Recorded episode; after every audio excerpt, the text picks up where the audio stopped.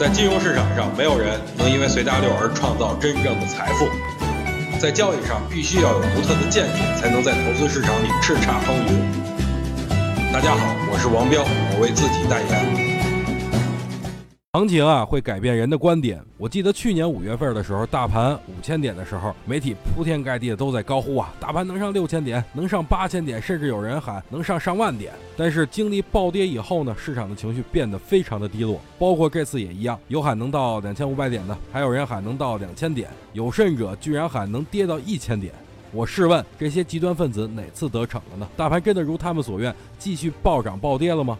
其实并没有。市场有它自己的运行规律。当大多数人对股市失去信心的时候，甚至离开股市的时候，大盘底部就该确认了。所以记住，不要人云亦云，一定要有自己的判断标准。其实股市很简单，每次赚钱的机会不是涨出来的，而是跌出来的。从五幺七八跌下来，指数快速反弹百分之十七，很多个股都翻倍了。从四千点一路跌到两千八百五十点，指数两个月反弹了百分之二十四，个股翻了两到三倍，这次也不例外。跌完了，自然机会就来了。想听更多彪哥的语音，可以添加彪哥微信公众账号王彪 HT，或在新浪微博上搜索王彪 HT 来跟彪哥进行互动哦。